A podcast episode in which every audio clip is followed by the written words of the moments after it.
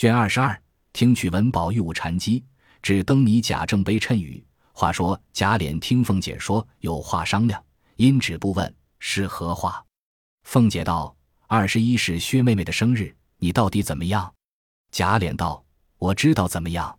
你连多少大生日都料理过了，这会子倒没有主意了。”凤姐道：“大生日是有一定的责力，如今他这生日大又不是，小又不是，所以和你商量。”贾琏听了，低头想了半日，道：“你竟糊涂了。现有比例，那林妹妹就是例。往年怎么给林妹妹做的，如今也照样给薛妹妹做就是了。”凤姐听了，冷笑道：“我难道这个也不知道？我原也这么想定了，但昨日听见老太太说，问起大家的年纪生日来，听见薛大妹妹今年十五岁，虽不是整生日，也算得将及之年。老太太说要替她做生日，自然与往年给林妹妹的不同了。”贾琏道：“既如此，就比林妹妹的多增些。”凤姐道：“我也这么想着，所以讨你的口气。”我若私自添了东西，你又怪我不告诉明白你了。贾琏笑道：“罢罢，这空头请我不领，你不盘查我就够了，我还怪你。”说着，一径去了，不在话下。且说史湘云住了两日，因要回去。贾母因说：“等过了你宝姐姐的生日，看了戏再回去。”史湘云听了，只得住下，又一面遣人回去。将自己旧日做的两件针线活计取来，为宝钗生辰之仪。谁想贾母自献宝钗来了，喜她稳重和平，正值她才过第一个生辰，便自己捐资二十两，换了凤姐来，教与她备酒席。凤姐凑去，笑道：“一个老祖宗给孩子们做生日，不拘怎样，谁还敢争？又办什么酒席？既高兴，要热闹。”就说不得自己花费几两老库里的梯级，这早晚找出这没烂的二十两银子来做东，意思还叫我们赔上。果然拿不出来也罢了，金的、银的、圆的、扁的，压塌了箱子底，只是累坑我们。举眼看看，谁不是你老人家的儿女？难道将来只有宝兄弟顶你老人家上五台山不成？那些东西只留于他，我们如今虽不配使。也别苦了我们，这个够久的，够细的，说的满屋里都笑起来。贾母一笑道：“你们听听这嘴，我也算会说的了，怎么说不过这猴？你婆婆也不敢犟嘴，你就和我啊啊的。”凤姐笑道：“我婆婆也是一样的疼宝玉，我也没出去诉冤，倒说我犟嘴。”说着又引贾母笑了一回，贾母十分喜悦。到晚上。众人都在贾母前定醒之余，大家娘姊妹等说笑时，贾母因问宝钗爱听何戏，爱吃何物。宝钗深知贾母年老人喜热闹戏文，爱吃甜烂之物，便总依贾母素喜者说了一遍。贾母更加喜欢。次日，先送过衣服玩物去，王夫人、凤姐、黛玉等诸人皆有随分的，不需细说。至二十一日。就贾母内院搭了家常小巧戏台，定了一班新出小戏，昆弋两腔俱有。就在贾母上房摆了几席家宴酒席，并无一个外客，只有薛姨妈、史湘云、宝钗是客，余者皆是自己人。这日早起，宝玉因不见黛玉，便到她房中来寻。只见黛玉歪在炕上，宝玉笑道：“起来吃饭去，就开戏了。你爱听那一出，我好点。”黛玉冷笑道：“你既这样说，你就特教一般戏，捡我爱的唱与我听。这会子犯不上借着光问我。”宝玉笑道：“这有什么难的？明就这样行，也叫他们借着咱们的光。”一面说，一面拉他起来，携手出去。吃了饭，点戏时，贾母一面先叫宝钗点，宝钗推让一遍，无法，只得点了一折《西游记》。贾母自是欢喜，然后便命凤姐点。凤姐虽有王夫人在前，但因贾母之命，不敢违拗。且知贾母喜热闹，更喜血笑科混，便先点了一出，却是刘二当一。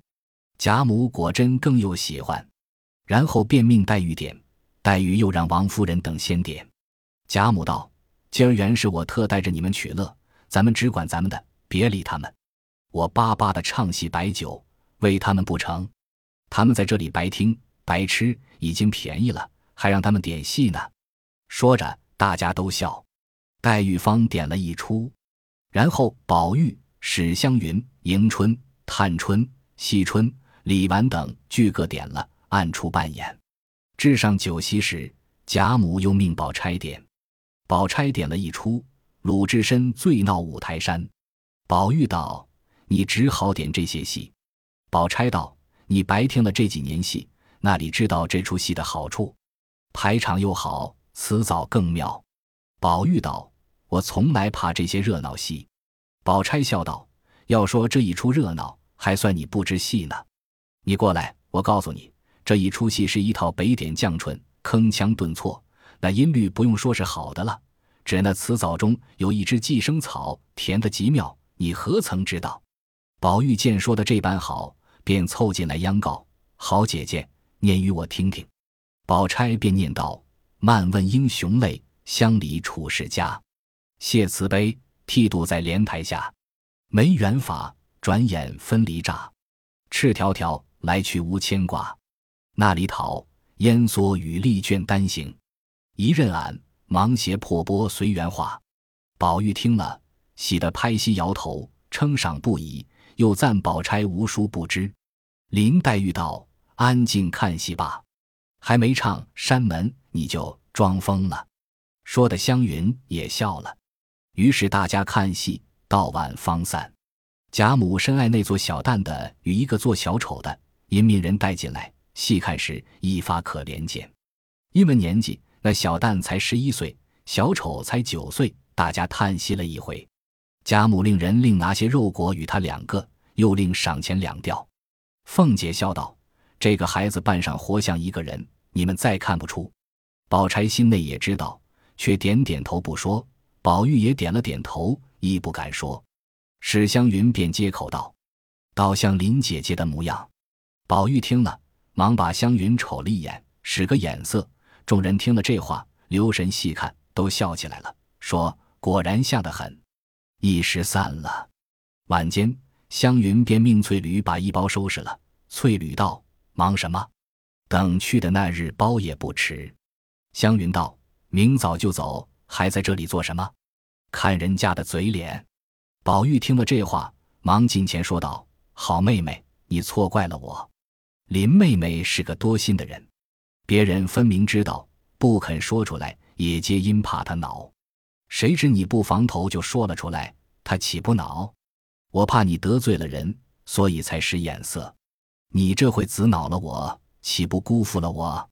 若是别个，那怕他得罪了十个人，与我何干呢？湘云甩手道：“你那花言巧语，别望着我说。我也原不如你林妹妹，别人拿他取笑都使得。”只我说了就有不是，我原不配说他，他是主子小姐，我是奴才丫头，得罪了他了。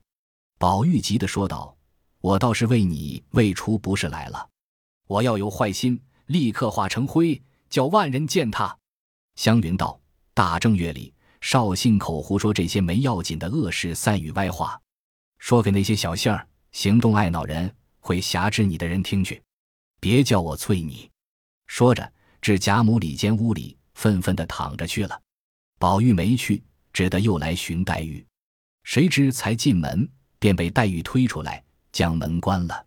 宝玉又不解何故，在窗外只是低声叫：“好妹妹。”黛玉总不理他。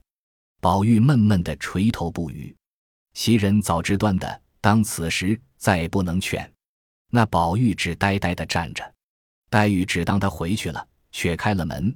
只见宝玉还站在那里，黛玉不好再闭门。宝玉因随进来，问道：“凡事都有个缘故，说来人也不委屈，好好的就恼了，到底是为什么起？”黛玉冷笑道：“问的我倒好，我也不知为什么。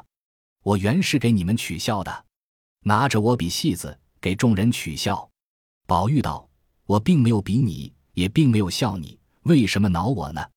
黛玉道：“你还要比？”你还要笑？你不比不笑，比人家比了笑了的还厉害呢。宝玉听说，无可分辨。黛玉又道：“这一节还可恕。”再者，你为什么又和云儿使眼色？这安的是什么心？莫不是他和我玩，他就自轻自贱了？她是公侯的小姐，我原是贫民家的丫头，他和我玩，射入我回了口，岂不是他自惹轻贱？你是这个主意不是？你却也是好心，只是那一个不领你的情，一般也恼了。你又拿我做情，倒说我小性儿，行动肯恼人。你又怕他得罪了我，我恼他，与你何干？他得罪了我，又与你何干？宝玉听了，脂肪才与湘云私谈，他也听见了。细想自己原为怕他二人生气，故在中间调停，不料自己反落了两处的扁棒。正与前日所看《南华经》内“巧者劳而智者忧，无能者无所求，疏食而遨游，泛若不系之舟”。又曰“山木自寇，源泉自到”等句，因此越想越无趣。再细想来，如今不过这几个人尚不能应酬妥协，将来犹豫何为？想到其间也无庸分辨，自己转身回房。林黛玉见他去了，便知回思无趣，躲起去了。一言也不曾发，不禁自己越添了气，便说：“这一去，一辈子也别来了，也别说话。”那宝玉不理，竟回来躺在床上，只是闷哇多的。袭人深知原委，不敢就说，只得以他是来解说，阴笑道：“今儿看了戏，又勾出几天戏来，宝姑娘一定要还席呢。”宝玉冷笑道：“他还不还，与我什么相干？”袭人见这话不似往日口吻。因又笑道：“这是怎么说？好好的大正月里，娘们姊妹们都喜喜欢欢，你又怎么这个行径了？”宝玉冷笑道：“他们娘儿们姊妹们欢喜不欢喜，也与我无干。”袭人笑道：“他们随和，你也随和些，喜不喜欢？”宝玉道：“什么大家彼此？他们有大家彼此，我只是赤条条无牵挂的。”言及此句，不觉泪下。袭人见此景况，不敢再说。宝玉细想这一句意味，不禁大哭起来，翻身站起来，至岸边，提笔立战一记云：“你正我正，心正意正。事无有正，思可云正；无可云正，是立足境。”写毕，自己虽解悟，又恐人看此不解，因又填一支寄生草，写在记后。又念一过，自觉心中无有挂碍。便上床睡了，谁知黛玉见宝玉此番果断而去，假以寻袭人为由来是动静。袭人回道：“已经睡了。”黛玉听了，就欲回去。袭人笑道：“姑娘请站着，有一个字帖儿，瞧瞧是什么话。”便将宝玉方才所写的与黛玉看。黛玉看了，知宝玉为一时感愤而作，不觉可笑可叹，便向袭人道：“做的是个玩意儿。”无甚关系。说毕，便拿了回房去，与湘云同看。次日又与宝钗看，宝钗念其词曰：“无我原非你，从他不解衣。四行无碍凭来去，茫茫着甚悲愁喜，纷纷说甚亲疏密。从前碌碌却因何？到如今回头是想，真无趣。”看毕，又看那寄语，又笑道：“这个人误了。”都是我的不是，是我昨一支曲子惹出来的。这些道书讥讽最能移性，明认真起来，说些疯话，存了这个念头，岂不是从我这一支曲子起？我成了个罪魁了。说着，便撕了个粉碎，递与丫头们，叫快烧了。黛玉笑道：“不该撕了，等我问他。你们跟我来，保管叫他收了这个痴心邪说。”三人国往宝玉屋里来。黛玉先笑道：“宝玉，我问你，至贵者宝，至坚者玉，而有何贵？而有何坚？”宝玉竟不能答。二人笑道：“这样愚钝，还参禅呢。”湘云也拍手笑道：“宝哥哥可输了。”黛玉又道：“你那寂寞云，无可云正，是立足境固然好了，只是据我看来，还未尽善。我还需两句在后。”因念云：“无立足境，方是干净。”宝钗道：“实在这方无撤。当日南宗六祖慧能出巡师至韶州，闻五祖弘忍在黄梅，他便充一火头僧。五祖欲求法寺，令徒弟诸僧各出一计，上座神秀，说道：“身是菩提树，心如明镜台，时时勤拂拭，莫使有尘埃。彼时慧能在厨房舂米。”听了这计，说道：“美则美矣，了则未了。”因自念一计曰：“菩提本非树，明镜亦非台，本来无一物，何处染尘埃？”五祖便将衣钵传他。今儿这寄语一同此意了。只是方才这句讥讽尚未完全了结，这便丢开手不成？黛玉笑道：“他不能答，就算输了。这会子答上了，也不为出奇了。只是以后再不许谈禅了。连我们两个所知所能的，你还不知不能呢，还去参禅呢？”宝玉自己以为觉悟，不想胡北黛玉一问，便不能答。宝钗又比出语录来，此皆素不见他们能者。自己想了一想，原来他们比我的知觉在先，尚未解悟。我如今何必自寻苦恼？想必便笑道：“谁又参禅？不过是一时的玩话罢了。”说罢，四人仍复如旧。忽然人报娘娘差人送出一个灯谜来，命他们大家去猜。猜后，每人也做一个送进去。四人听说，忙出来至贾母上房，只见一个小太监拿了一盏四角平头白纱灯。专为灯谜而制，上面已有了一个，众人都争看乱猜。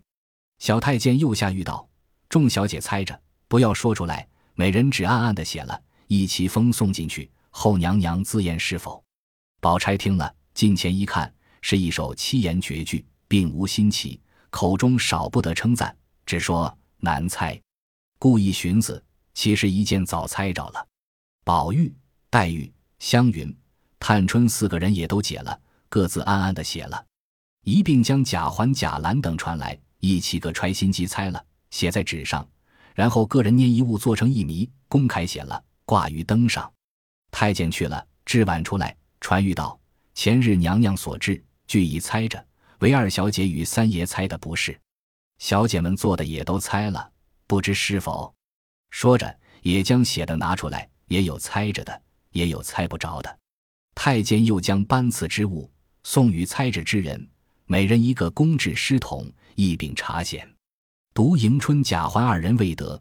迎春自以为玩笑小事，并不介意；贾环便觉得没趣。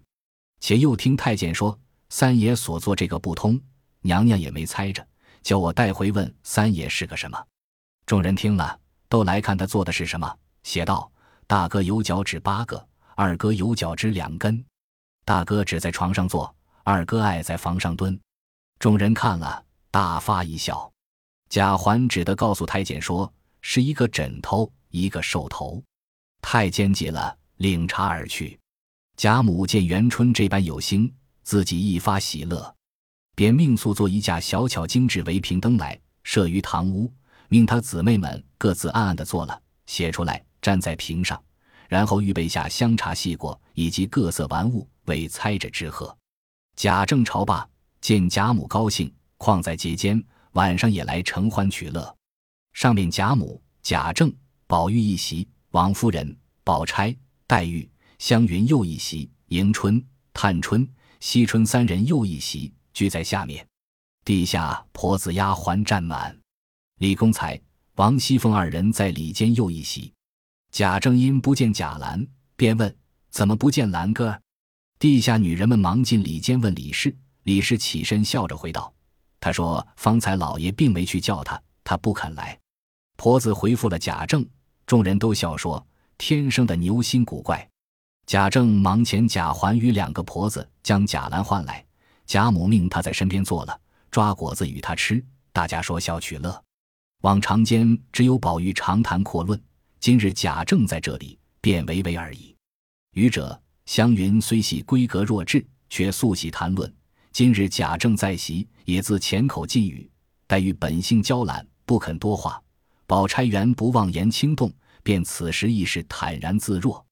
故此一席虽是家常取乐，反见拘束。贾母一知因贾政一人在此所致，酒过三巡，便撵贾政去歇息。贾政一知贾母之意，撵了他去，好让他姊妹兄弟们取乐。因陪笑道。今日元听见老太太这里大设春灯雅谜，故也备了彩礼酒席，特来入会，何腾孙子孙女之心？便不略赐予儿子半点。贾母笑道：“你在这里，他们都不敢说笑，没得倒叫我闷得慌。你要猜谜，我便说一个，你猜，猜不着是要罚的。”贾政忙笑道：“自然受罚。